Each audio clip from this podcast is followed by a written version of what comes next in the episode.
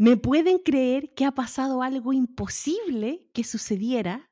Yo de verdad aún no lo puedo creer. Pero mi querida amiga y co-anfitriona de este podcast, Majo de las Mercedes Garrido, se ha quedado sin voz, Crazy Lovers.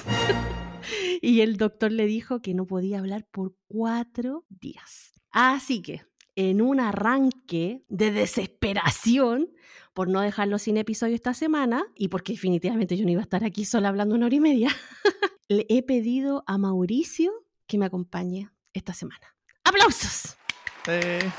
Hola, Crazy Lovers. Pero él no aceptó tan rápido. No, no, no, no. Porque los hombres, ustedes saben que siempre piden algo, algo a cambio. Ah. y me pidió a cambio que habláramos de una de sus películas favoritas y es The Princess Bride o La Princesa Prometida. Y en realidad, ¿quién soy yo para negarle esa posibilidad? Así que, Mauricio, bienvenido. Hola, hola, hola. ¿Tiene un minuto para que le hable sobre The Princess Bride? Así que este episodio, de forma extraordinaria, Chrissy Lover traerá a la palestra un clásico de cultos que si no lo conoce, que es escuchando este episodio porque le vamos a contar todo, todo lo que tiene que ver con esta gran película y que cuenta obviamente una historia de amor acompañada de aventura y fantasía. Así que, sin más preámbulo, no me extiendo más porque tengo aquí a mi esposo más emocionado que Íñigo Montoya buscando la venganza. Comencemos.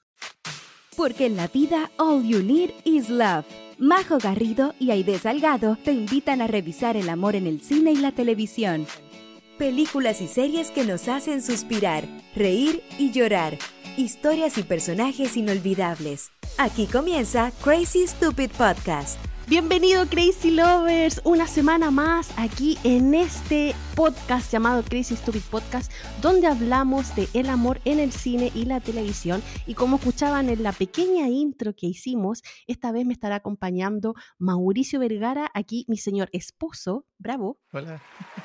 Bienvenido a Crazy Stupid Podcast. Yo creo que es la primera vez que tenemos a alguien de la familia literal comentando este podcast. Mientras, los niños no se despierten, vamos a estar súper bien. Sí, Crazy Lover, como les comentaba al principio, como la Majito no me va a acompañar, así que aquí pedí SOS, aquí a mi esposo, y él obviamente me vino a acompañar. Así que nada, pues este episodio vamos a estar hablando de Princess Bride.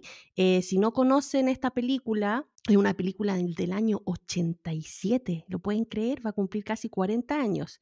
Es un clásico de culto y eh, obviamente se ha llevado el corazón de la gente que ya está pasando los 40, yo creo. Yo esta película la veo como al nivel de la historia sin fin. No sé si a ti te pasa eso. Sí, sí bastante. De hecho, es justo una de las cosas que quería comentar de, de este género de películas de fantasía. Creo que es una de estas películas que marcó mucho a a toda esta generación entre la generación X y la generación de los millennials, especialmente los que teníamos acceso a las tardes de cine en, el canal 13 mm o, la película El Día Domingo, que era una película como que podía aparecer en esas, en esas ocasiones y que viene a, introducir como los primeros conceptos de fantasía en películas familiares, que siento que, que hasta, ese, hasta ese momento como que no, no, no se tocaba mucho. Pero bueno, vamos a hablar un poco más de eso, ahí tengo harto, hartos detallitos que contar. Sí, así que nada, pues si quieres saber eso y más, que es escuchando este episodio, y como siempre les decimos todas las semanas, no se olviden que si nos escuchan por Spotify, nos den al botoncito seguir para que nunca se pierdan un episodio nuevo, porque al seguirnos en Spotify siempre les notificarán cuando subamos nuevo episodio. También si les gusta este podcast, lo que comentamos, las películas que analizamos o simplemente eres una enamorada de las ronco o del amor en general, entonces califícanos con las estrellitas que crees que este podcast se merece. Y por último, no solo nos pueden encontrar en Spotify, sino que también nos pueden escuchar en Apple Podcasts, Google Podcasts y también nos pueden ver en YouTube, en donde les recuerdo que en el episodio pasado dejamos un concurso de los Bridgerton que cerramos el miércoles 20 de diciembre. Así que si quieren saber si ganaron, vayan corriendo a Instagram porque ahí publicamos a la persona ganadora. Bueno, Crazy Lover, y como les comentaba, Majito no nos puede acompañar porque ahora le tocó a ella estar enferma. Así que ahí está en la casa la pobre sin hablar. Le mandamos un saludito grande y esperamos que la próxima semana ya esté con nosotros y nos acompañe, porque la próxima semana es el último episodio del año. Así que esperamos que la próxima semana estés con nosotros. Pero bueno, no tenemos Majo, pero tenemos a Mauricio acá apañando, así que gracias. Y en realidad eh, yo lo conozco muy bien, hace muchos años, pero me gustaría que te presentaras de forma más formal a los Crazy Lovers. Hola, soy Mauricio. Estoy súper contento de que me hayan invitado. en realidad les he tirado el palo de, varias veces que no, podríamos hacer algo. O sea, todavía creo que tenemos pendiente con la Majo hablar de alta fidelidad y de porque yo creo que es la continuación de, 500 días de Summer. Y bueno, y, la película de hoy, que en realidad es, una favorita mía, es una favorita aquí en la casa es, la favorita de, nuestra hija. Así que nada, contento de estar acá. Oye, Crazy Lover, tengo que contar que aquí el que empezó en el mundo del podcast fue él primero. Él empezó con un podcast de básquetbol. Eh, hablaban todas las semanas de todos los partidos de básquetbol que pasaban en la mm, temporada de la NBA. Junto a Luchito, aquí ahí le mandamos un saludo que está en las Valdivias. Y el comisionado Diego Torres. Y Diego Torres, ¿verdad? Así que nada, pues él me introdujo al mundo del podcast, así que acá estamos. Eh, él tenía todo el conocimiento técnico de todas las cosas, así que igual se me hizo fácil a mí con la Majo iniciar este podcast y estamos súper contentas ya que llevamos dos añitos y ya tú alcanzaste a hacer también dos años podcast. Sí, dos, dos años hicimos 120 episodios, creo. Así que nada, pues aquí el chiquillo sabe de, todo el sistema, los micrófonos, el sonido, y siempre el que me está retando y me está diciendo, se escucha mal. Normaliza. Eliminación de, de Así que nada, pues, pero dando ya esa introducción al señor Mauricio, eh, acá el esposo, el maridito, eh, quería preguntarte ya como para entrar en la película, ¿Cuándo fue la primera vez que tú tienes recuerdo de haber visto esta película? Creo, creo que yo debo haber estado en, terminando la básica o la mitad de la básica. Me imagino así como quinto, séptimo, octavo básico, por ahí, en, esa época. Yo iba a clases en la tarde y creo que hubo un día que estaba enfermo o tal vez me había quebrado una pierna porque yo pasaba enyesado cuando estaba en el colegio, así que, eh, creo que creo que no podía por algo ir al colegio y me quedé en, la casa y estaba en la cama y, puse, de hecho, tardes de cine, tardes de cine para ver ahí en el, Canal 13 y hacía calor, así que creo que debe haber sido como, no, invierno. Y mm, de ahí apareció la película. Y, mi primera impresión fue, oh, ahí está el, el niño de los años maravillosos ahí está el, ¿cómo se llama? El Kevin, ahí está el Kevin Arnold de los años maravillosos, que es el, niñito que es el, nieto en, la película. Entonces me ah. llamó la atención, yo dije, ah, quiero, quiero verla. Y, me quedé mirándola. Y después me entretuve un montón, la encontré súper alegre, súper eh, cómica, tiene, tiene un sentido del humor bien especial y ah, tiene un, tiene un tema con la fantasía que es bien extraño porque es, es, como, es como que si la película fuera medieval, pero es como fantástica, pero no tiene dragones, pero sí hay milagros. Entonces e, es, como, es, un submundo bien, bien extraño. Entonces a mí me llamó harto la atención. Y lo otro que, que también era bien, bien divertido era el, el, tema esto de la interacción con rompiendo la, la, ¿cómo se llama? La, cuarta pared. Entonces, lo que, lo que no me acuerdo es, es que, que, creo que esa es la primera vez que vi algo que pasaba como eso. Y yo lo encontré divertido y me, y me llamó la atención y, me, y me, me, provocó mucha, mucha risa. ¿Sabéis qué? Yo no sé si te he contado esto, pero debo confesar de que yo no tenía ni idea de esta película antes de conocerte. Porque creo que la primera vez que la vi, la vi porque tú me hiciste verla, así porque tú me dijiste veámosla. Y yo cuando la vi dije, ay, esta película debe ser igual que Aeroplane, weón. Uy, ¿qué, te pasa con Airplane? Con ese humor de como de sátira tonto gringo, ay, qué lata. Y claro, porque yo había visto como el trailer y te había visto verla algunas veces, pero nunca me había sentado contigo ahí a verla. O como esa película de Robin Hood, que es como bien tonta, ¿cómo se llama? Esa es Robin Hood Men in Tights, que trabaja el mismo protagonista Cary Ells. Ya, y esa, esa sí que es sátira, ¿o no? Esa es como bien. Claro, es una sátira. Ahora, espérate, es que, esto, esto yo creo que es importante, lo vamos a comentar, yo creo, dentro de la película, pero esta película en sí es una sátira. Lo que pasa es que es una sátira al género. Es una sátira al género de las películas románticas de fantasía, de aventuras. Pero no es una sátira tratando de burlarse del género, sino que es una sátira de que exageran el género y como que los gringos tienen este término del embrace, es como que se apoderan, se, se, compenetran con eso y como que lo viven, o sea, como que lo aceptan. Entonces, yo creo que esa es una de las claves de por qué esta película como que ha durado tanto a través de los tiempos. Por ejemplo, el, el mismo tema de que no tiene tantos efectos especiales o como que parece como que si fuese una obra de teatro que la están filmando. Sí, eso es lo que a mí me gustó con el tiempo, porque es como los efectos de las obras de teatro, es como que yo veo esta película, pero pienso en Shakespeare. Claro, y, y lo, lo mismo, la misma escenografía, o sea, cuando, cuando están en la escena al lado de un acantilado, tú, tú notas que detrás tienen una, una, cosa que está pintada en un estudio o que las piedras son de plumavit. Esas rocas como dignas del Chapulín Colorado, así como... Son claramente como, como cosas que son props, no son, no son de verdad un, un, una cosa que están en location. Se nota que cuando están dentro del castillo en realidad es un estudio. Se nota que el fondo está pintado. Y esa, ese, esa sensación es la que a mí no me llamó la atención cuando tú me dijiste, veamos esta película. Y yo, que haya. Pero cuando uno está enamorada y quiere parecerle bien al chiquillo, a veces uno dice, ya, bueno, sí. Así que no, pues le dije que sí y sabéis que me cambió totalmente la perspectiva de la película. Aparte que igual verla contigo, la experiencia es distinta porque tú como fanático, igual me fuiste viendo como otro punto de vista de la película, po. Y esa cuestión de My name is Diego Montoya y toda la lecera y los hombres los ideos y no sé qué. Entonces, claro, es como ya parte de la cultura pop, ya ese My name is Diego Montoya, ¿cuántos memes tenemos en la internet? Entonces, claro, es como que la vi y dije, oh, entiendo muchas cosas ahora, así como que me abriste un mundo.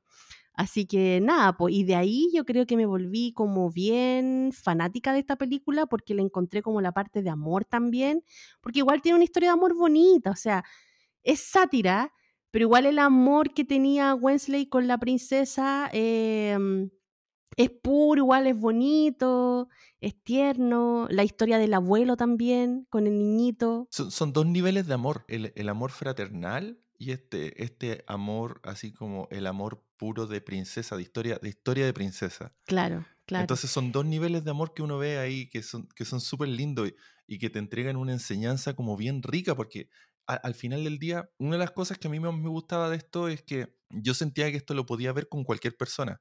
Yo si se lo presento a un niño, lo va a disfrutar tanto como que si se lo presentara a mi mamá o a un abuelo. O sea, en todos los niveles va a poder entrar una cosa que te va a hacer sentir bien, que te va a hacer reír y que al final tú vas a decir, oh, qué, qué bien gastado estuvo hasta noventa y tantos minutos de, de, mi vida viendo esto. Así que sí, pues, y de ahí que, como te digo, a mí me gustó y ya entré en la vaina ya de la de Princess Bride. Y tanto así, Crazy Lover, que nosotros acá en la familia, vamos, voy a contar una cosa muy íntima de nosotros. Ah, no. eh, nosotros nos compramos libros nos compramos un libro porque obviamente esta película primero fue un libro que salió en el 73 y después la hicieron película en el 87 eh, y nosotros nos compramos el libro y tenemos como tradición que cada vez que nuestra hija se enferma le leemos un libro. ¡Qué lindo! Me encanta. Estoy tan orgullosa de esa tradición que tenemos. Sí, a la, a la gorda le gusta y de le hecho go, sí. cuando, cuando se enferma es como que está esperando decir, oye papi, eh, me, y me va a leer el libro, ¿cierto? Sí. Sí, es súper lindo. Así que por eso, esta película Crazy Lover para nosotros es súper especial. Bueno, mi, Mauricio igual me dijo, hagámosla, y yo sí, hagámosla, es súper especial para nosotros. Así que sin más preámbulo ni nada, yo creo que ya estamos listos para irnos al Hablemos de Roncom, ¿cierto? Vamos. Vamos.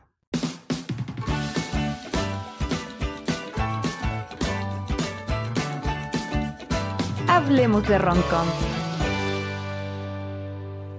Bueno, Crazy Lovers, y en el Hablemos de Roncom de esta semana vamos a estar hablando de Princess Bride. The Princess Bride es el título en inglés, pero también tiene obviamente dos títulos en español y también es conocida como La Princesa Prometida y El Pirata y la Princesa. El director es Rob Reiner. La fecha de estreno de esta película fue el 25 de septiembre de 1987. Y el género es aventura, fantasía, romance, comedia y también un poquito de sátira familiar, por así decirlo. El guion está hecho por William Gullman, que es el mismo autor del libro basado con el mismo nombre, que él lo escribió en 1973. Y el reparto está compuesto por el abuelo, que es interpretado por Peter Falk, eh, que tú ahí yo creo que tienes más eh, sí. dominio de qué hace y qué ha hecho cada actor.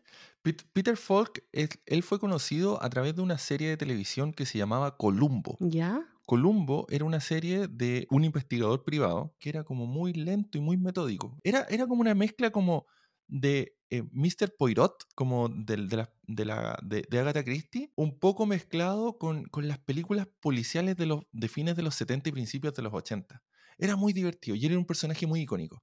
Entonces, cuando a él hicieron el casting para esta película, como que la gente no estaba convencida, porque en realidad decían, oye, queremos tener un abuelo, alguien que dé este como inspire como un relato, como que inspire como una, una esencia de, abuelo paternal.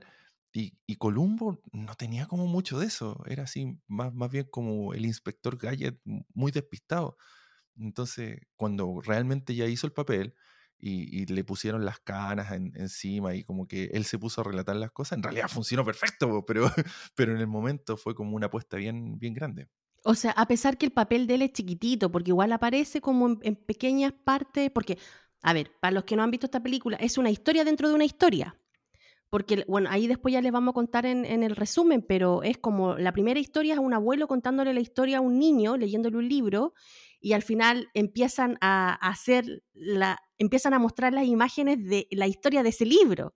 Entonces ahí después vuelven como a, la situación donde está el, abuelo con el niño. Entonces este actor igual no tiene así como una mayor cantidad de escenas, pero la parte donde hace el abuelito tierno contando la historia, yo encuentro que lo hacía súper bien, por lo menos yo le creí todo el rato. Después tenemos al nieto que está interpretado por Fred Savage, que dicen que es conocido por Wonder. Wonder Years. Wonder, Years. Así es como se llamaba la serie Los Años Maravillosos. Entonces, es esta serie que en el fondo estaba eh, pensada como en los 70, 60, de cómo un niño crecía en, su edad de, no sé, de middle school, de, educación básica, y tenía amigos y tenía sus problemas de barrio. A, veces siento como que los Simpsons son como la sátira a The Wonder Years, porque es como, es como más o menos similar el estilo de vida, el estilo de barrio, el estilo de colegio. Siento que es como una sátira a, a esa serie, pero, pero no, o sea, al final terminaron tomando como, como caminos distintos. Los Simpsons, los pitonizos. Pero, pero esa fue la serie con la que él se hizo conocida. Ya, por otro lado, tenemos a un joven Cary Elwes, eh, que, está, que protagoniza a Wensley, que hace del, chiquillo bonito, eh, del pirata, y aquí tenía unos lindos entre 23 y 24 años, jovencito chiquillo. ¿Sabes qué? En esa época, Cary Elwes no era, no era muy conocido hasta donde yo tengo entendido. Creo que tenía un par de películas que había actuado, pero este fue como el primer rol protagónico que tenía. Él es un buen actor y siento de alguna manera que yo, yo lo debo haber visto cuando tenía, no sé, 10 años. Cuando yo lo vi, yo veo este tipo alto, rubio, de como súper gran prestancia, eh, hábil, así para poder hacer comedia física, muy chistoso, que puede ser el héroe. Yo, yo lo único que pensaba era, ¿por qué este gallo no es como el, el protagonista en todas las películas que yo veo? Porque como que me parecía eso. Y en, en algún momento sentí que Leonardo DiCaprio le iba a pasar eso, porque sentí que era como, como, como la misma, ah, este es un chico así como que es encachado, que es rubio, que tiene el pelo, que le vuela así como Ah, claro, porque era el niño bonito. Claro, claro. Y, pero este tipo sabía actuar. Entonces, eh, en ese momento yo, yo decía, ah, él va a ser el, el, super actor del, del, futuro. Al final, no. Tú fue, es un buen actor. Ha tenido varias, varias participaciones, pero como que el, género que lo, destacó, que fue esto de el pirata y la princesa, el, Princess Bride, Después lo llevó a hacer la película de Robin Hood Men in Tights, que, es una sátira de, Mel Brooks, que es una comedia súper, súper sátira de esto de que se están burlando de otra película. Y en realidad, él como que no logró salir de ese estereotipo. Entonces se volvió con el tiempo como en el personaje de que, ah, es el tipo encachado, pero que no sabemos dónde meterte en una película, pero no puede ser la estrella. Entonces empezó a ser el villano. Y así fue donde se convirtió, no sé, en el villano de Twister, él era el malo de Twister, él es el, el, que quería ir a pelear. Veo tu cara, como se te están abriendo los ojos. Él es el villano de Twister que va en la otra camioneta mientras la Helen Hunt con su ex esposo están persiguiendo los tornados. No me había dado cuenta nunca de eso. que él, era el... Sí, y porque tú sabías que Twister fue la primera película. Nunca había escuchado eso, nunca había escuchado esa historia. Twister fue la primera película de acción que yo fui a ver al cine. Oye, hagámosle un disclaimer aquí a todos los, a todos los Crazy Lovers. creo que esa historia, Aide me la ha contado, creo que unas aproximadamente 89, 92 veces. Sí, ya se convirtió en una talla familiar ya. Entonces cada vez que hablamos, ¿por qué Twister? Bueno, él fue el villano en Twister. Él fue el villano. No me. Él fue el villano de Mentiroso Mentiroso. El que estaba con, con Jim Carrey. Con Jim Carrey, claro. Él era como que era el padrastro del hijo de, de Jim Carrey. Oh, me estáis volando la cabeza con toda esa información. Te juro que no lo había asociado. Sí, y no sé, por, y, y esos, esos fueron películas en los 90. Claro. Pero, por ejemplo, si lo llevamos ahora a la época de hoy, él es el villano de la última película de Misión Imposible. De Misión Imposible, sí. Entonces- y ahora salió la última película de Rebel Moon, que fue una que sacó Netflix, que es la última película de Zack Snyder que sacó Netflix y él también trabaja ahí en esa, en esa película y tiene un papel ahí potente. Claro, entonces al final como que su carrera proyectaba ser un Leonardo DiCaprio, sin- antes de Leonardo DiCaprio. Claro. Terminó siendo un Val Kilmer, por así decirlo. Pero es un súper buen actor. Yo, yo cada vez que veo a, a Carrie Ells en, en- en una película o en una serie, porque también ha participado en hartas series de televisión, Sí, sí. me, me alegra harto. Como que, oh, ahí está eh, Robin Hood, ahí, ahí está Wesley. Así que, no, no, bu- buen actor. Bueno, pero en este tiempo que grabó esta película, él tenía entre 23 y 24 años y lo vemos aquí en el papel muy jovencito. Junto también con Robin White. Los que no la ubican, eh, les puedo decir House of Cards. Eh, ella era la esposa de, de Frank y ella en esta película también se ve muy muy joven y tenía solo 20 años. Yo te tengo, pero la mejor historia de, de- de Robin Wright para esta película. A ver, cuéntamela. Robin Wright, ella era actriz en ese momento de teatro y había trabajado en, creo que en alguna novela acá en Estados Unidos. Pero el tema es que el director y el, y el escritor, que en, en el fondo est- estaba buscando a, a esta personaje que fuera una chica que tuviera cara angelical de princesa, que proyectara belleza, todo, todas estas cosas que, que Robin Wright representa en la película, la estaban, la estaban buscando para hacer el casting. Ok. Entonces, ella, de alguna manera, estaba tratando de llegar al casting, pero no, no lo había logrado. Entonces, un día se fue a encontrar, no sé si fue con Rob Reiner, que es el, el director de la película, o se fue a encontrar con el, con el escritor, con William Goldman, que él estaba también involucrado porque él hizo el screenplay de la película. No, después de que hizo el libro, después lo adoptó para el, para Sí, el po. guion. Él escribió el guion, sí, sí. Entonces, cuando llega esta chica, o, o llegan a encontrarse con ella, dicen que abren la puerta de donde está ella y se encuentra el director, creo, creo que fue Rob Reiner. Abre, abre la puerta, es- encuentra a Rob Reiner con ella y ella está vestida con un vestido blanco. El pelo totalmente liso, cayendo Angelical, angelical, total. pero estaba poniéndose el sol y el sol estaba justo en su espalda, pegándole. Entonces le provocaba tener como un halo alrededor de ella. Oh, como y empezaron a sonar brillando. los pajaritos y Fue todo. como un encuentro angelical con la princesa soñada. Y él dice que el Rob Reiner se quedó mirando y le dijo, tú eres, tú eres, tú eres la Es que princesa. claro, después de eso, obvio. O sea, qué mejor señal que eso. Y así es como empezó como la carrera grande de, de- de Robin Wright. O sea, de- después se hizo súper famosa con, con el papel de Jenny de, de Forrest Gump. Sí, que de ella, era, Forrest ella era la, la novia de Forrest. Sí. Con el papel también de Unbreakable que hizo con Bruce Willis. Ella era la esposa de Bruce Willis en, en esa película donde él, él- él era como un, un- un héroe escondido. Ahora último salió en las películas de, de- de La Mujer Maravilla. Entonces, eh, ella, ella ha logrado tener una carrera y, y después su rol como clave en, en Netflix fue con House of Cards, como dijiste tú. Yo encuentro que lo hace espectacular en ese papel. O sea, ver el papel que tenía ahí, ver el papel de la, de la princesa, es como wow. Todo el recorrido que ha hecho la actriz igual. Oye, y también tenemos, bueno, al trío que yo creo que se roba el corazón en esta historia, que es eh, Wallace Shaw, Mandy Patinkin y el otro es André de Giant. Bueno, ellos tienen un, un papel bien, bien importante, que ellos son como el trío de ruanes que en el fondo catalizan toda la aventura de la película. Wallace Shawn es el, el actor que en realidad fue elegido por descarte en esta película. El, el actor que querían para, esta, para este papel era Danny DeVito. Oh, o igual habría hecho buen papel Danny DeVito. No lo sé, no lo sé. A, a lo mejor, a lo mejor hubiese sido igual de cómico, pero la- las líneas o la forma de hablar que tenía Vicini en, en esta, en esta película son súper icónicas. Ahora, nosotros que tenemos el libro, nosotros sabemos que esta historia trata de. A él, a él al personaje de la Vicini lo nombran como el siciliano, que es como el mafioso que, que viene de Sicilia. Este caballero no tiene nada de siciliano. O sea, toda la película tiene un, un, acento de New York, del Bronx, así, pero terrible, de que igual logra comprender su papel. Y creo que Rob Reiner, cuando le dijo que eh, él estaba contratado para el papel, él no, él no estaba muy seguro. Entonces Rob Reiner lo tuvo que estar constantemente haciéndole reforzamiento positivo de que él era perfecto para el papel y él, todo el rato estaba creyendo de que lo iban a despedir. Entonces le decían, no, sé tú, habla como tú. Yo te, te, hice el casting porque tu persona encaja muy bien con este personaje. Y en realidad la rompió. Y bueno, y tenemos también a, Mandy Patinkin, que él, él yo creo que es mi personaje favorito.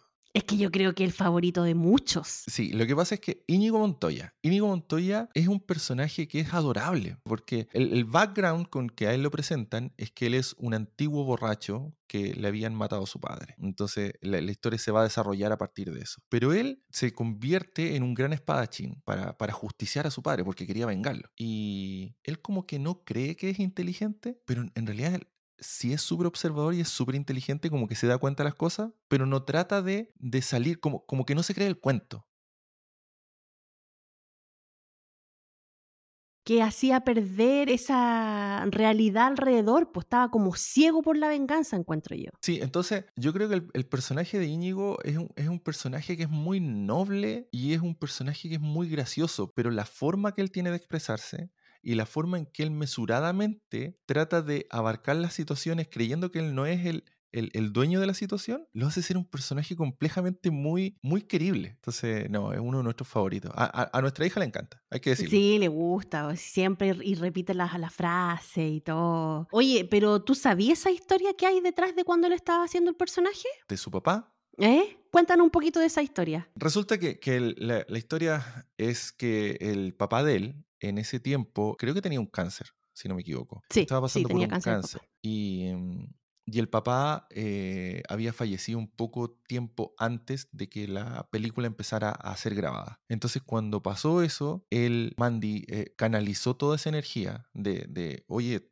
cáncer, me quitaste a mi papá, y lo ocupó eso como el corazón del personaje de Íñigo Montoya. Entonces, cada vez que él estaba hablando de la venganza de su padre, él estaba hablando de la venganza en contra del cáncer. Sí, no, fuerte. Yo cuando me enteré de esa historia, eh, encontré todo el sentido de por qué era eh, uno de los personajes que más transmitía sentimiento a la hora de decir su frase. Y claro, pues ahí entendí todo, todo se me hizo más claro. Y a pesar que pasó por una situación súper triste, igual le sirvió y la, y la dio vuelta. Pues. O sea, como que igual la, la, la tiró como para un lado positivo. Y es más, o sea, yo, yo por ejemplo a él lo conocí en varios otros papeles. Por ejemplo, él, yo lo veía en una serie que yo veía mucho en la televisión que se llamaba Chicago Hope, que era una serie que era como la competencia de ER en su tiempo en los 90. Como de médico y cosas, cosas. Claro, de médico, de emergencia y cosas por el estilo, los precursores a Grey's Anatomy y todas esas cosas, pero más, más, más drama de, de, hospital más que drama de, de, romance. de pareja. Sí. Entonces,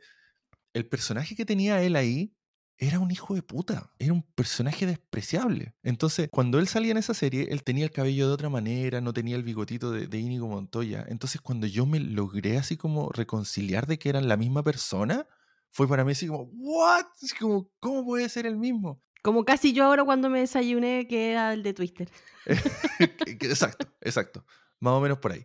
Entonces, él, él, tiene un, gran rango de actor. Creo que también tiene otra serie que yo, yo no la he visto, pero sí sé que también tiene un personaje con un carácter bastante fuerte que es en Homeland, esta serie donde trabaja la Claire Dance y también ha participado en varias películas de, animación, entonces hace las voces de, muchas cosas. Pero aún así, ahora 35, 38, 40 años después de la película The Princess Bride, he visto reportajes que él dice que aún gente se le acerca en la calle y le dice, oiga, Don Mandy, por favor, dígame que es Inigo Montoya. ¿Y él cómo está con eso? ¿Está bien? Porque hay varios actores que tienen tanta popularidad sus personajes que después los terminan odiando. No, no, no. Él está súper orgulloso del personaje. Y esa, es otra, esa es otra cosa de, lo bien que habla de esta película. Todos los personajes, todos los actores que trabajaron, o los directores que el director, el escritor, bueno, el escritor ya falleció, André de, Giant también falleció, pero toda la gente que trabajó en esa producción, ellos recuerdan con mucho cariño esa época. Todos se volvieron muy, muy amigos, tienen muchas historias, como por ejemplo la del André de, Giant que ayudaba a la Robin Wright a que no tuviera frío, le ponía la mano gigante encima de su cabeza para que no pasara frío, cosas por el estilo. Entonces, todos, todos como que recuerdan muy, muy bien esa historia. Y por eso que ellos también se reúnen y saben como el impacto que tuvieron con, con toda la gente y con todos los, todos los fans que, que habemos alrededor. Bueno, y el tercero de estos malandrines, rufianes, secuestradores es Fesic, que es interpretado por Andre the Giant. El, nombre de Andre the Giant, en realidad, él, es un francés, era un francés. Se llama, su, nombre verdadero es André René Rousimov.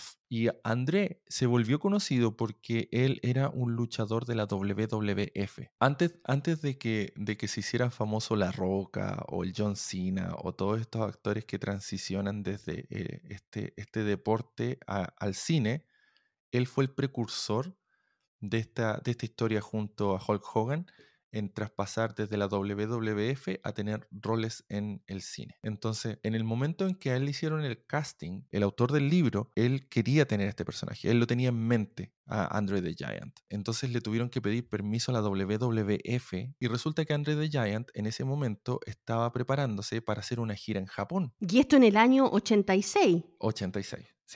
Entonces, cuando ocurrió esto, Andre de Giant le dijeron, sabes que en realidad no vamos a poder porque tenemos todos estos compromisos y Andre es como parte fundamental de, todo, este tema. Aquí es donde, ocurre algo que es, muy cómico porque en algún momento, cuando se dieron cuenta de que Andre probablemente no iba a poder estar para la película por todo su compromiso, estaban considerando hacer el casting para Arnold Schwarzenegger. Entonces, cuando hicieron esto, Andre de Giant llegó y dijo, no, pero si igual a mí también me gustaría hacerlo. Y él tuvo una lesión, tuvo una lesión en la espalda. Entonces, la lesión que tenía no lo permitía seguir participando en la WWF. Oh. Entonces, como él tenía esa lesión, él fue a participar en la película. Ah, mira tú. O sea, hubo varias cosas que se fueron haciendo así como, no mágicamente, pero fortuita un poco que llegaron a que el CAS fuera el CAS que es. Sí, exacto. Y, no solo eso, sino que eso creó como una complicación al, mismo tiempo para la gente de la producción, porque en el fondo hay muchas escenas en que un gigante tiene que cargar a una princesa, un gigante tiene que recibir a la princesa que cae del castillo, el gigante tiene que subir una cuerda por un precipicio, tiene que hacer todas esas cosas. Entonces decían, bueno, vamos a tener un gigante de verdad, no va a haber problema. Pero no, el gigante estaba lesionado. No podía hacer ninguna fuerza, no podía hacer ninguna cosa. Entonces hay muchas escenas que él en realidad tuvo que ocupar un doble. Por ejemplo, la pelea que tiene con Wesley en las rocas, las escenas que las muestran desde lejos, eh, no es él, es otra persona que está vestida con una máscara. Oh. Y, y solamente las que están en close-up solamente esas son las que él sale. Y fue, claro, fue como un tema que dificultó un poco la producción, pero que al final lo lograron llevar a cabo. Oye, que sabía harto tú esta película. Nunca caché que sabíais tanto. Pero si esta película es una de mis favoritas. Sí, ahí no. ok, sigamos con el cast porque estamos solamente hablando del cast. Yo esta cuestión que la bajo la hago en cinco minutos. Pero aquí tenemos al experto, así que obviamente va a salir más largo. El príncipe Humperdinck y estaba interpretado por Chris Sarandon. No, tengo mucho que decir de él. Ya ahora me cohibí. Ah. No, pues no, si para eso te traje también, para que hablara. No, tengo mucho más que decir que, que solamente que el, el personaje de, de Humperdinck es un personaje que está súper bien hecho, porque en el fondo tenía que ser alguien que sea inteligente, que fuera malévolo, que fuera, tuviera una prestancia para poder parecer un príncipe y que tuviera como segundas intenciones pero que no se notaran y que al mismo tiempo fuera el personaje más despreciable de la película sin que fuera odiado. Entonces yo creo que lo hace súper bien. Sí, sí, lo hace bien. Yo creo que logra el objetivo. Y también por otro lado tenemos al conde Rugen, que es el famoso y buscado hombre de los seis dedos, interpretado por Christopher Guest. Sí, creo que hasta ese momento él era el actor que era como el que tenía más trascendencia eh, de, actor en, Inglaterra o en, el mundo inglés. Después también tenemos ya, este sí que ya lo, yo lo ubicaba, que era Billy Crystal, que hace Miracle Max. Que aquí hemos hablado hartas veces de Billy Crystal, empezando porque salió en la película cuando Harry conoció a Sally. Y en los 80, él, como a finales de los 80, era como bien popular dentro de, de, las películas. Yo creo que ahí hay una trivia súper buena. ¿Por qué Billy Crystal hizo esa película? La de cuando Harry conoció a Sally. ¿Ya? Él la hizo porque la hizo con el director, que es el mismo director de esta película, que es Rob Reiner. Y por eso, y por eso que de ahí se conocieron y después por eso que después congeniaron para poder hacer este, esta otra película que salió uno o dos años después. Oye, ¿en serio el mismo director? Yo no, no nosotros hicimos un episodio cuando Harry conoció a Sally, pero no me, no me acordaba que era, el, que era el mismo director. Claro, él, él fue el mismo director y, es un director que en general siempre como que ha tenido este tema de hacer películas que tienen harto diálogo. Sí, porque cuando Harry conoció a Sally eh, tiene harto, harto diálogo, harta conversa, sí. Y el último es Valerie, que es, está interpretada por Carol Kane, que yo ahí no, no, no sé si tenía algún datito de ella. No, no, súper poco. Aparte de que ella fue, creo que la, la abuela en la película de, de los Locos Adams. Aparte de eso, no, nada. Ya bueno, Chrissy Lover, y ese ha sido el caso, como, como cacharon, así estamos full con expertos acá así que salió un poquito largo. Pero yo creo que ya llegó el momento de irnos al resumen. Y si usted todo este tiempo ha vivido en un poto de mayonesa y no sabe de esta película, nunca la ha visto, nosotros aquí en Crisis TV Podcast le vamos a hacer un resumen por el experto máximo de esta película. A ver, eh, The Princess Bride. Esta es, una historia que comienza con, un abuelo que le está leyendo un libro a, su nieto que está enfermo, que, el cual el libro que le va a leer es el, libro de The Princess Bride. Entonces, él, literalmente en, en, la película dice que va a ser una historia donde va a haber duelo de espadas, peleas, torturas, venganza, gigantes, monstruos, van a haber persecuciones, van a haber escapes, va a haber amor verdadero y van a haber milagros. Eso es literal lo que, lo que dice el abuelo en ese momento. Ahora, dentro de la historia del libro, el, libro que nosotros lo tenemos también tiene un poco estas interjecciones entre lo que es un comentario un poco ácido del, autor y lo que es la historia en general. Ahora, esto es una meta historia, o sea, una historia dentro de una historia y constantemente se está saltando entre lo que está relatando el, abuelo con, con, el, con el nieto y lo que es la historia en sí del, pirata y la princesa. Entonces, ¿de qué se trata la historia del, libro? Que en el fondo es, como la historia principal está situada esto en, un, mundo fantástico, bastante caricaturesco, que se parece mucho como un mundo que fuera como medieval o renacentista, no sé, donde está esta bella chiquilla llamada Buttercup y ella va a conocer a su verdadero amor. El verdadero amor es un humilde granjero llamado el Farmer Boy, como le dicen en, inglés, que se llama Wesley. La, cosa es que cuando conoce a este Farmer Boy, cuando conoce a, Wesley, la, princesa, en ese momento no era princesa, ella también era una granjera. Buttercup le está constantemente diciendo, oye, voy, por favor, anda a tomarme ese jarro. Oye, eh, tráeme esto de aquí. Oye, hazme esto. Y todas las veces eh, Wesley la miraba y le decía, as you wish, que en español sería traducido como como usted lo desee. Pero, pero él era, él era como el trabajador de la familia de ella, ¿no? O sea, él era el esclavo de, esa familia. Él era el sirviente de la, de la chiquilla. Entonces ese era, ese era su, su rol dentro del, de la granja. Y él todas las veces le contestaba con este as you wish, así que no, se notaba que habían otras intenciones. Bueno, resulta que ellos se enamoran y Buttercup con Wesley dice, no, Farmer Boy, Wesley, yo quiero estar contigo para el resto de mi vida. Y Wesley, como el pobre granjero que era, dijo, te puedo querer mucho, pero en realidad no tengo ni para hacer cantar un ciego, así que voy a ir a ganar dinero y cuando vuelva nos casaremos. Oh, y la Buttercup así como, ay, ay, Yo lo espero, señor, yo lo espero. Se nos va el Wesley. Wesley se marche, tiene que atravesar los mares para poder ir a enfrentarse al duro mundo y ganar dinero. Y Wesley desaparece. No aparece nunca más, pues no vuelve. Es como la típica, voy a comprar en la esquina, vuelvo, nunca más volvió. Entonces, en ese momento se sabe por todo este, este mundo medieval de que existe el malvado pirata Roberts, el cual cada vez que toma a un prisionero, este prisionero no sobrevive. Y el barco donde iba Wesley fue capturado por el pirata Roberts. Entonces, si el pirata Roberts no deja a nadie en vivo, no hay prisionero, ¿qué significa? Wesley, murió. Nos vemos. ¿Qué es lo que pasa con eso? La pobre princesa Buttercup entra en un estado depresivo. No había psicólogo en ese tiempo, no había pastillas. Se podría haber caído el alcohol, pero no ella se puso triste. Entonces, ella, en su tristeza máxima, con el dolor de su corazón, ella dice, yo no voy a volver a amar nunca más. Desolada, total. Y esa fue la promesa que le hizo el destino. Fast forward cinco años y tenemos a que aparece el príncipe Humperdinck, que en, en un acto, él, él, llega y dice, oh, yo voy a tener eh, herederos en el futuro y para eso necesito gobernar con alguien. ¿Y qué mejor que gobernar con alguien como ustedes, como el pueblo, como la chusma? Y llega y entre medio de todo eso saca a la princesa Buttercup. Obvio, pues súper chusma la chiquilla, era más bonita. Entonces, la princesa, toda cabizbaja, así como, ya voy a ser princesa, ya me comprometí, pero cero comunicación, o sea, como que no estaba ya totalmente convencida para nada, no estaba convencida. Entonces, como que el, pueblo como que eh, la, la, recibe, pero ella no, no quería. Ella estaba totalmente desolada. Entonces, ella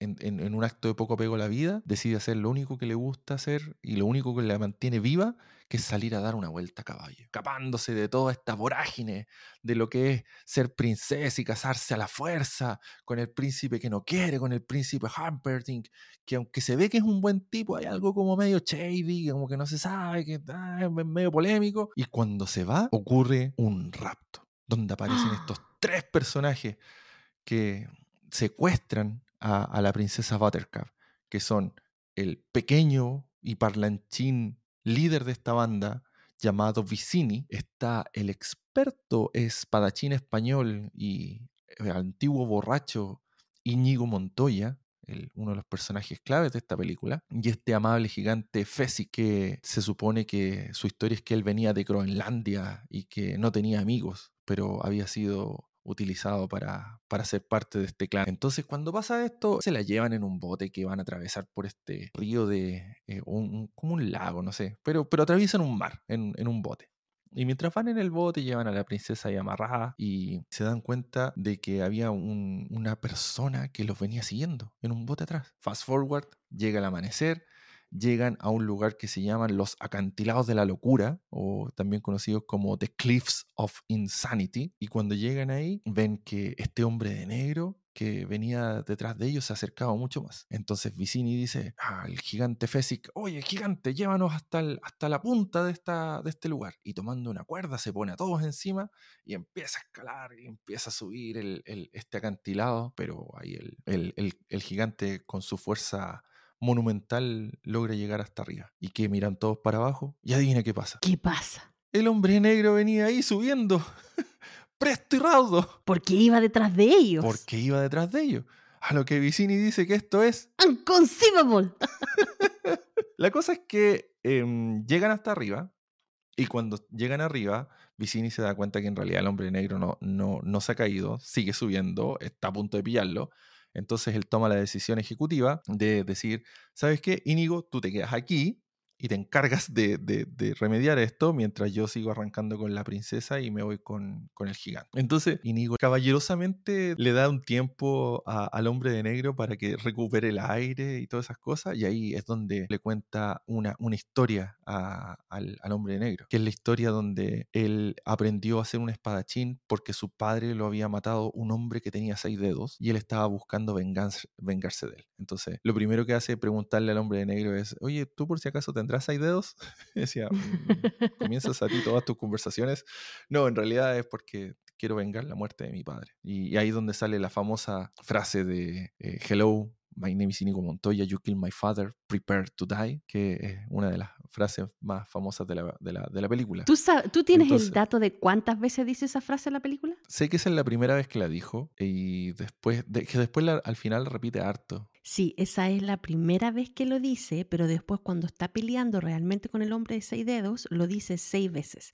Entonces, más esta vez serían siete veces que por lo menos yo conté que dice la frase en toda la película. No lo tenía en, mi, en, mi, en mis tarjetas de trigo ese, dato. Ok, entonces, resulta que al decirle eh, esta historia, eh, Íñigo, le está, le está contando de que él es un gran espadachín. Entonces se ponen a, pelear. Bueno, cuento corto, finalmente el hombre de negro eh, termina ganando la, esta, esta pelea de espadas, em, una pelea bastante divertida que, que tiene hasta unas unas acrobacias ahí entre medio, bien, bien, bien cómicas. Y ahí también te das cuenta que el personaje de Íñigo Montoya era bien digno, porque cuando él sintió que había perdido y todo, él decía, mátame, así como me lo merezco. Sí, pero claro, él, el hombre de negro también tenía un poco de honor y, en realidad decide no matarlo y lo deja inconsciente y sigue corriendo para tratar de pillar a, los que se vienen más adelante. Resulta que con eso termina como una primera gran aventura, que es este duelo de espadas. Y, después viene una segunda gran aventura que vendría siendo el, duelo de gigantes, que eh, en el fondo es cuando el hombre de negro se acerca un poco más hasta llegar donde están estos estos ruanes arrancando con la princesa, Vicini le dice al gigante, oye, ¿sabes qué? Encárgate tú de él porque yo voy a seguir más adelante y, y espéralo tú acá escondido detrás de una roca. Y resulta que el gigante le lanza una roca al hombre de negro, pero falla a propósito. Y, le dice algo así como, si yo hubiese querido te podría haber matado. Así que creo que la única forma de resolver esto es tener una pelea de caballeros a mano limpia. Y tienen esta pelea donde nuevamente el hombre de negro logra triunfar al hacerle una, una llave al gigante y logra superar esta nueva como aventura que, tenía el hombre negro. Habiendo ya derrotado a, los dos secuaces de Vicini, Vicini se queda esperando mucho más adelante con la princesa amarrada, amardazada y con, una venda, así que estaba ciega, ella, ella, no veía nada. Y Vicini los está esperando y le dice al hombre negro, te reto a que tengamos un duelo intelectual por, por quién se queda con la princesa. Claro, y este duelo intelectual consistía en que tenían dos copas de vino y una de ellas contenía el veneno letal.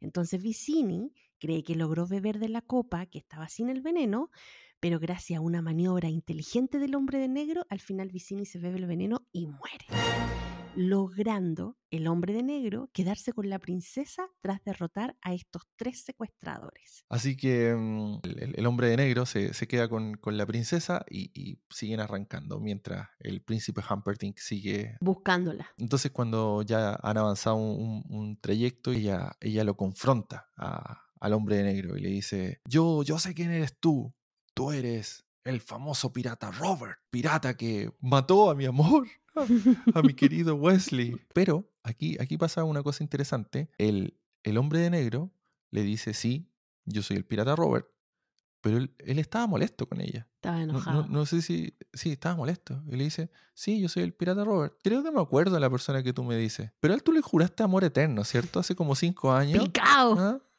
¿Y qué, qué, qué estás haciendo que te vaya a casar ahora con este otro? ¿Ah? O sea, ¿cómo, cómo, es la cosa? O sea, y justo con el príncipe. ¿ah? justo. Entonces ella en un, en un ataque así como de, rabia empuja al hombre de negro, que ahora ya sabemos que es el pirata Roberts, empuja al pirata Roberts y lo empuja por el precipicio que es como una ladera y él empieza a caer. Y mientras va cayendo, se le sale la máscara. Y cuando va cayendo, él le grita, As you wish. y ahí se da cuenta ella. Oh, Wesley, ¿qué he hecho? Eras tú. Estás vivo, eres tú. Y ella muy graciosamente se tira también por, el, por la ladera.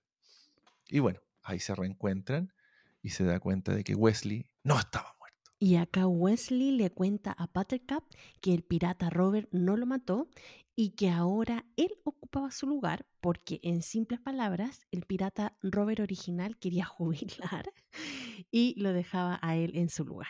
Así que bueno, ese, así se desenmascara el misterio de cómo él había sobrevivido. Pasando un poco más adelante, sobreviven estas nuevas aventuras y el príncipe Humperdinck lo logra capturar y negocia con la princesa Buttercup para que, para que dejen, dejen vivir al pirata Roberts o Wesley o el hombre de negro, llámelo usted como quiera, que lo dejen sobrevivir a cambio de que la princesa sí se case con el príncipe. Ellos aceptan y la promesa que le hacen es que él, él lo iban a dejar seguir siendo el pirata Roberts en otro lado. Lo que no sabía la princesa Buttercup es que en realidad a Wesley lo tomaron y lo enviaron para ser prisionero y ser torturado pozo de la desesperación. Y resulta que cuando ocurre esto, eh, vemos algunas escenas donde eh, Íñigo Montoya se vuelve a juntar con Fesic, que ellos ya no tenían a su líder Vicini, entonces estaban un poco perdidos en la vida, no sabían qué tenían que hacer. Y en este, en este momento que ellos se, están juntando, ellos deciden que tienen que tratar de buscar al, al, hombre de negro porque él parece ser un buen líder para este, este clan que, que tienen ellos. Claro. Como que lo querían reclutar. Entonces, eh, mientras tanto, la princesa Buttercup, que estaba totalmente triste y con el corazón roto de que no iba a poder estar con Wesley, seguía diciendo que Wesley iba a volver y tenía toda la fe del mundo en eso. Pero Humperdinck, que no, no logró aceptar esto, en un ataque de celos máximo, decidió ir a torturar más allá de lo posible a Wesley y lo mata. ¡Ah! Y mató a Wesley. Pero bueno, es cómico porque en esa parte el, niño le pregunta al, abuelo cómo pueden, cómo mataron a, Wesley si, el que tiene que morirse es Humperdinck. Y el abuelo dice, no, Humperdinck no se muere. Dice, pero ¿cómo si él se tiene que casar con, con, con, Buttercup? No es posible, este libro es súper malo y la cosa. No, no, tranquilo, déjame terminar la historia. Bueno, resulta que el Íñigo Montoya con Fesic, el gigante, logran encontrar el cuerpo de Wesley y cuando lo encuentran eh, se dan cuenta de que él estaba muerto. Entonces llegan y dicen, nosotros necesitamos a eh, él, tenerlo, necesitamos tener un milagro. Entonces, para poder tener el milagro, van a visitar al milagroso Max, que es el papel que hace Billy Crystal. Entonces van a ver al, milagroso Max, que ahí tiene un intercambio bastante chistoso también. Eh, es muy gracioso lo que la forma en que tiene de expresarse el, milagroso Max. Entonces terminan reviviendo porque Wesley él tenía cosas pendientes por hacer todavía con, con el amor verdadero y elaboran un plan para poder entrar al castillo a, buscar a la princesa. Y cuando están buscando a, a la princesa, Íñigo se da cuenta que estaba ahí el conde, que era el hombre de los seis dedos. Entonces, Íñigo puede finalmente combatir contra el hombre que había matado a su padre por lo tanto se dedica a perseguirlo a él, un poco como que se le olvida la misión principal que era rescatar a la princesa, y llegan con, que finalmente logra derrotar al hombre de seis dedos y vengar a, su padre. Luego de eso eh, se ve en otra escena que Wesley se logra encontrar con Buttercup, pero eh, Wesley aún no estaba totalmente recuperado del milagro de haber sido resucitado, entonces él estaba muy débil, y luego de eso ellos logran escapar y Wesley le ofrece a Inigo Montoya el, puesto de ser el pirata Roberts y ellos se van cabalgando en sus caballos blancos hacia el horizonte en un atardecer perfecto para que termine Wesley con Buttercup dándose un beso, uno de los besos más inolvidables de la historia. y más románticos. Y más, más románticos. En, el libro lo describen como uno de los... Eh, habían cinco besos que habían sido los más románticos de la historia y describen los cinco besos y te hablan de todo eso pero este beso le había ganado a todos, que era el más romántico y el más puro y el más hermoso y el, más perfecto de todos. Bueno, con eso termina la historia del libro de Princess Bride, pero la historia de la película todavía no termina porque ahí en el fondo termina que el, abuelo le termina a contar la historia y el, y el, y el niño le dice al abuelo, oh abuelo, me gustó mucho la historia, a lo mejor podrías venir a contármela mañana. Entonces el abuelo llega y le dice, as you wish. Ah. Y, él se va y cierra la puerta. Y ahí termina la película. ¡Bravo! Tremendo resumen, excelente. Oye, tremendo resumen que te mandaste, muy, muy bien. Así que el que no haya visto la película ya quedó clarito de qué trata.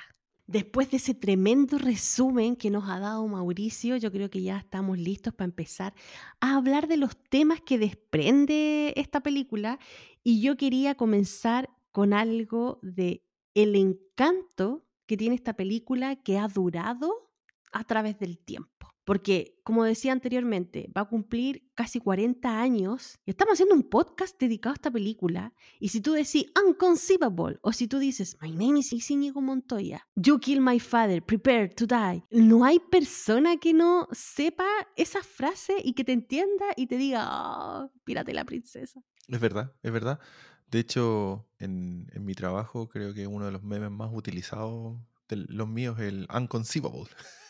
Lo otro es que esta película es como muy transversal, o sea, le, puede gustar a una niña de 9 años, como nuestra hija, o le puede gustar a una persona que tiene 45 años, 50 años. Entonces, eh, ese gusto y, y, ese disfrute que tiene la gente de distintas edades, de distintas épocas, también habla muy bien de que la película está súper bien hecha, encuentro yo. Es que la película tiene un temas muy puros y muy fáciles de entender. No, no hay complejidades más grandes allá de esto de que Wesley era el hombre de negro y era el pirata Roberts al mismo tiempo.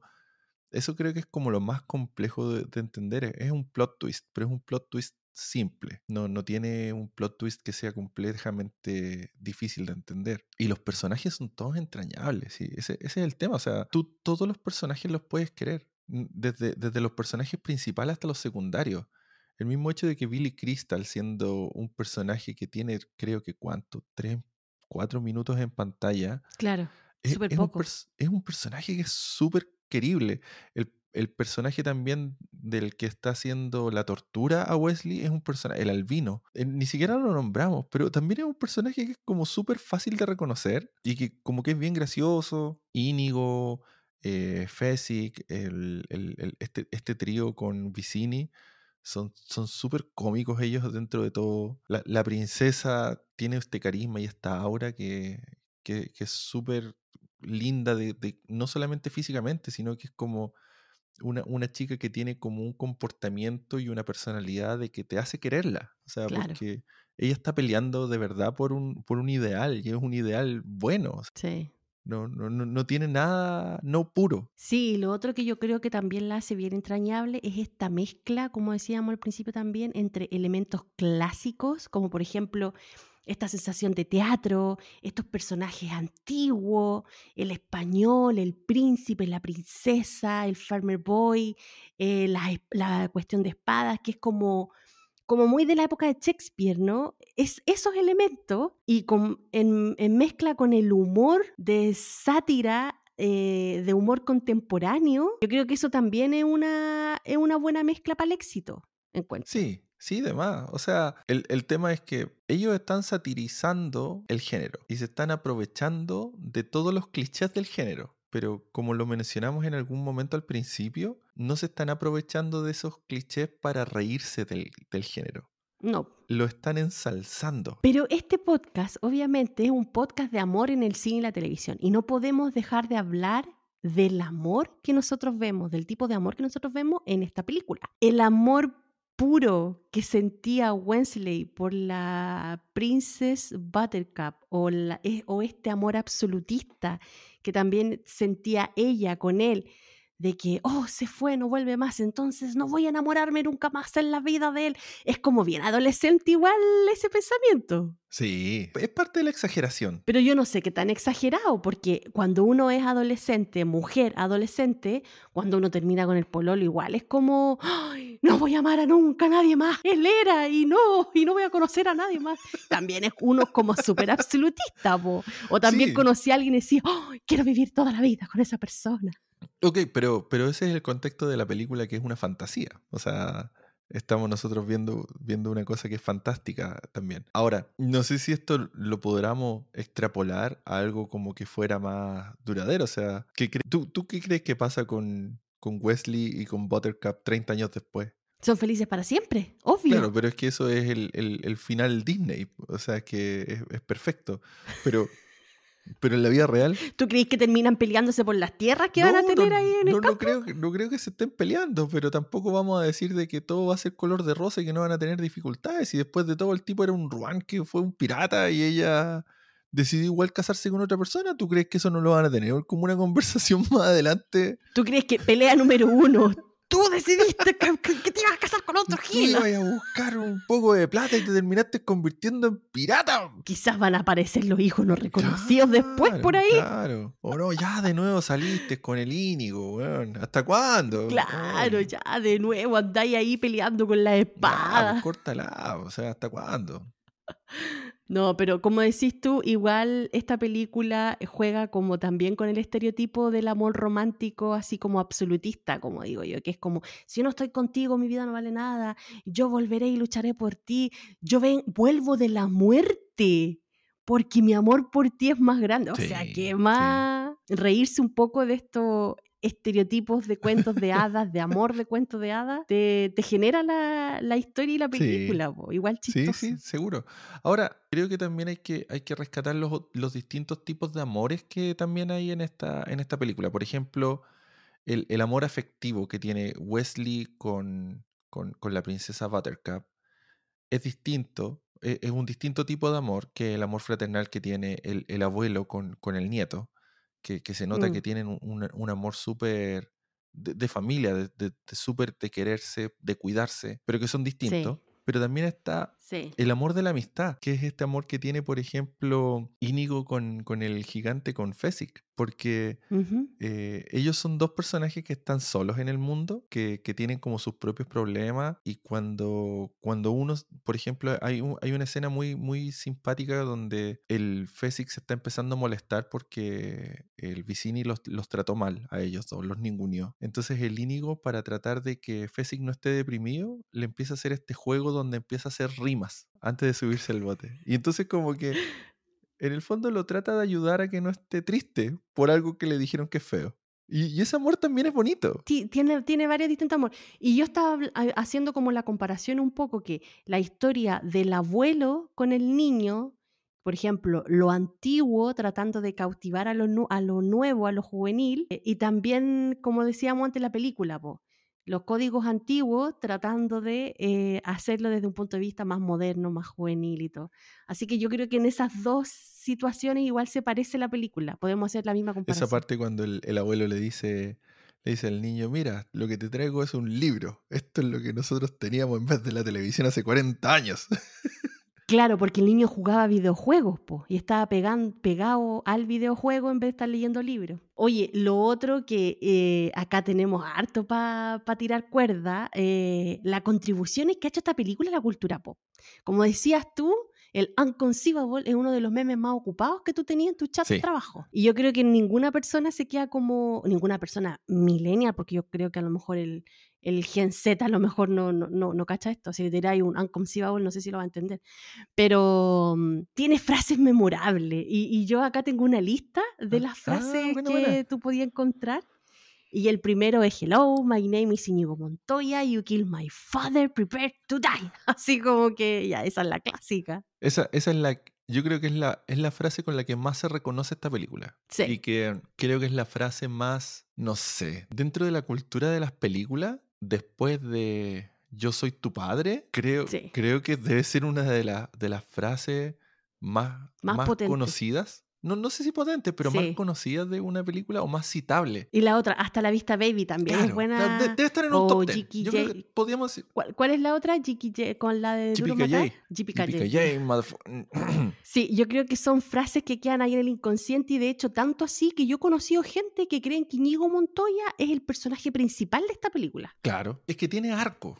Tiene un arco el, el personaje de Inigo. Tiene un arco de alguien de de alguien que no se podía valer por sí mismo buscando una venganza, que logra la venganza y que logra tener un propósito. Entonces, si tiene un arco... Logró su objetivo desde el principio hasta el final, claro. Claro, y, Wesley también tiene un arco. Él logró ser del Farmer Boy a quedarse con la chica. La, la chica, se, la princesa Buttercup, se queda con su, con su pareja. Entonces ellos tres logran sus arcos, logran, logran sus cosas. Puede ser entonces como que los grandes tres personajes principales son Wensley, la princesa y Íñigo. Mm, mm, puede ser. Yo, yo igual siento que a la princesa como que no le... Siento como que no le involucraron tanto dentro del guion. No sé si, si es una impresión mía, pero, pero siento que es como casi así como un token, es como que, como que está ahí, como que... Es, ah, que, en ese tiempo eh, era mujer, pues, entonces la mujer estaba ahí para ser rescatada y nada más que eso. o sea, de ahí es, sí, pues, o ahí tú te das cuenta que es del 87. Claro. Ah, ah, ¿Vamos a hablar de las cosas que envejecieron mal? Sí, vamos a tener una sección de las cosas que envejecieron mal, no te preocupes. Eh, otra frase que también es muy conocida es As You Wish, que es lo que Wensley le decía a la, a Buttercup. Es bien entretenido toda esa parte porque en el libro se dedican un capítulo entero a contar cómo se desarrolla este amor entre lo que es Wesley y, y Buttercup. Pero en la película esto te lo resumen en 45 segundos. Hey, él hace todo lo que tú dices y él le contesta As You Wish hace esto, as you wish, y se miran, puestas de sol y cabello flotando al viento, y, y, lo logran transmitir de una manera tan, tan, tan fácil que yo después me pregunto, bueno, en realidad, ¿por qué tuve que leer un capítulo entero de esto? Pero esa película es muy sabia, porque ahí también le da la, la, la respuesta a todos los hombres. Ustedes solamente tienen que decir, as you wish, nada más. Si uno le pide algo, as you wish Nada más que eso pedimos.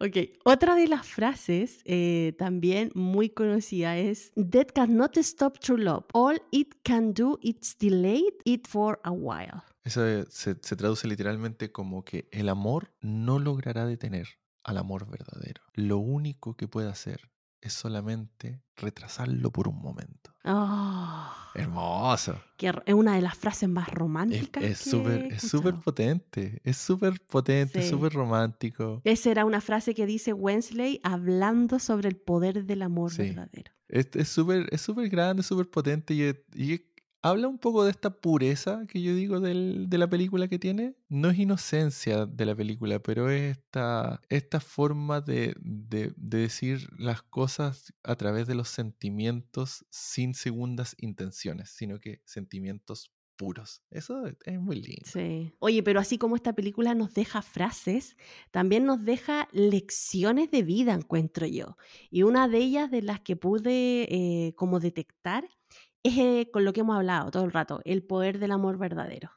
O sea, esta cosa de que en la película te grafican de que Wensley vuelve de la muerte para seguir amando a su, a su princesa Buttercup es porque ya lo está dando todo el chiquillo para amar a la niña. Y también es como la paciencia que muestra el abuelo en contarle este cuento cuando el niño está Mm. enfermo. O sea, ahí también te demuestran el, el amor más puro y el amor más verdadero de, de- de la, de, la, la familia. El amor fraternal. Y que, y que el amor verdadero al final también supera un montón de pruebas y grandes obstáculos. po. Claro, porque en el fondo lo que están tratando de explicar es que no es algo que es por conveniencia, es algo porque tú realmente quieres hacerlo, no porque estás en la posición de que te dijeron que lo tenías que hacer. El abuelo no está ahí porque Claro. lo obligaron, el abuelo lo Claro. está haciendo porque él quiere, porque Ujú. él quiere a su nieto, él quiere estar con él, quiere Claro. ayudarlo. Wesley podría haber seguido viviendo la vida del pirata cantando Somos los piratas todos los fines de semana. ¿ah? Nos sacamos el anillo carcelero y vivimos una noche soltero. O sea, podría haberlo seguido haciendo. Podría, podría, Pero no. podría haberlo seguido haciendo. Él volvió Pero por, no. su, por su chica. Sí, así que esa es una de las lecciones de vida que esta película nos muestra y la otra es la perseverancia y la determinación. Y ahí el personaje tanto de Wensley como de Íñigo Montoya nos demuestran ahí su noble eh, perseverancia frente a los desafíos que van teniendo en toda esta historia y la incansable búsqueda también de Íñigo para vengar a su padre y la determinación de Wesley para reunirse con su Buttercup. Yo creo que son como los ejemplos clave que tiene esta historia para decirnos que el que no persevera no triunfa. Sí, sí, sí, estoy de acuerdo. Creo que la perseverancia es un, es un tema dentro de esto. Los obstáculos que se enfrentan, en el fondo, son esos, son obstáculos que, que van a superar. Ahora, no sé si, no sé si eso quedará como una lección de vida a alguien después de que vea la película. O sea, como que diga así, como que, oh, me fue mal en mi, no sé, en mi examen de, de anatomía 101, entonces tengo que perseverar como Wesley lo hizo. Mm, No, no sé. Pero Pero te deja igual un poquito ese ejemplo. El abuelo perseveró con el niño, a pesar de que el niño no estaba interesado al principio en la historia. Pero él no se dio por vencido y le dijo, dame un tiempo, deja seguirte leyendo. Al final el niño ter- terminó interesado. Ujú. También el abuelo tuvo una perseverancia ahí de seguir contándole la historia. ya, sí. Porque otra, otra persona a lo mejor diría ahí, ah, cabrón pesado, quiere seguir jugando, ya sigue jugando, me voy, entonces estoy perdiendo mi tiempo, no sé. Entonces ahí también te habla de la perseverancia. Bueno, otro punto también que destaco es la importancia de la amistad y la lealtad. Y la película destaca esto porque mm, nosotros vemos cómo se forjan los lazos de amistad, por ejemplo, entre Iñigo, el gigante, y Wesley, que son capaces de salvarlo después y llevarlo donde este eh, mago para que lo devuelva la vida. Entonces ahí igual se ve como un vestigio de amistad entre ellos, que aún no lo sabían porque decían que era como por interés, porque querían que estuviera con ellos, pero de cierta forma es porque le tomaron cariño igual. Es que en todas sus interacciones, todos ellos se trataron respetuosamente. Y si, y si lo llevamos al punto de vista así como más la, la, la volada mediática de cómo ellos estaban comportando entre ellos, todos ellos fueron profesionales haciendo lo que tenían que hacer. Claro. Ellos tenían que enfrentarse al hombre de negro y al enfrentarlo era su trabajo. pero ellos fueron caballerosos, fueron amables, se tomaron su tiempo, en, ningún momento trataron de hacer alguna trampa para poder ganarle, no trataron de, de ocupar alguna ventaja, por ejemplo, la ventaja física del, gigante en contra de, Wesley, la podría haber ocupado y, no lo hizo. Entonces, fueron, fueron nobles en, hacer sus cosas. Entonces, eso al final se traduce en que la nobleza eh, forja a lo mejor algún tipo de amistad. Sí, oye, y por último, que yo creo que es lo que más a mí personalmente me dejó esta película, es eh, la valentía y el heroísmo en distintas formas. Yo creo que para mí esta película es sinónimo de valentía. ¿Cómo, así? ¿Valentía de qué, de qué tipo de cosas? Por ejemplo, el personaje de Íñigo Montoya yo lo encuentro muy valiente, porque a pesar de que muchas veces se vio como derrotado o que podía estar en peligro y cosas así, siguió con su comitiva de cumplir su, su objetivo. O sea, como que no se dejó... O sea, pero hubo un momento en que sí tiró la toalla, que fue cuando lo tuvo que volver a encontrar su amigo el gigante, Fessig lo tuvo que venir a rescatar porque él se había vuelto a emborrachar y estaba como ya renunciando a hacer esas cosas, pero él lo, volvió a traer. Pero ahí, ahí vemos el poder de la amistad. Claro, pero él lo volvió a ir a rescatar y dijo ya, en el fondo, acuérdate de que esto no es tu objetivo, tu objetivo no es estar borracho, tu objetivo es hacer la venganza de tu padre. Pero también valiente de, de, su forma decir, ok, tengo que seguir mi, mi, comitiva y seguir vengando a mi papá, y, y, no quedarse metido ahí en el, en el alcohol. Y lo otro también, la princesa... Eh, Buttercup yo también la encuentro valiente, porque a pesar de que había sido raptada por estos tres tipos, uno un gigante así terrible, en ningún momento se vio como, como débil. No, no era la princesa desvalida, no.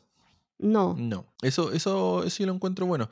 Y por eso que me que siento que como que esa, en esa parte como que la película quedó como un poco al debe de cómo poder ella ocuparla mejor como un, personaje más, más dinámico, más fuerte, un poco más potente, porque tiene unos rasgos de que ella no se dejaba rendir, tiene unos rasgos de que ella era fuerte, pero siento que fueron así como pinceladas muy sutiles y, y en realidad podrían haber sido explotadas un poquito más. Pero yo igual la encontré con una princesa con carácter, porque cuando estaba sola con el supuesto pirata, ella llega, lo empuja y es capaz de defenderse. Claro, claro, sí, pero podría, no sé, siento que podría haber tenido más, más cosas. O sea, el, mismo tema de que cuando ella la estaban, la estaban, ¿cómo se llama?, raptando, ella se trató de escapar una vez, pero después así como que, ah, ya, bueno, me raptaron, yo voy caminando sola. O, o que cuando le, crea al Humperdinck porque le dice, oye, no, al, al, al, Wesley lo vamos a cuidar y lo vamos a dejar, le vamos a mandar botes o no sé, lo vamos a ir a buscar donde sea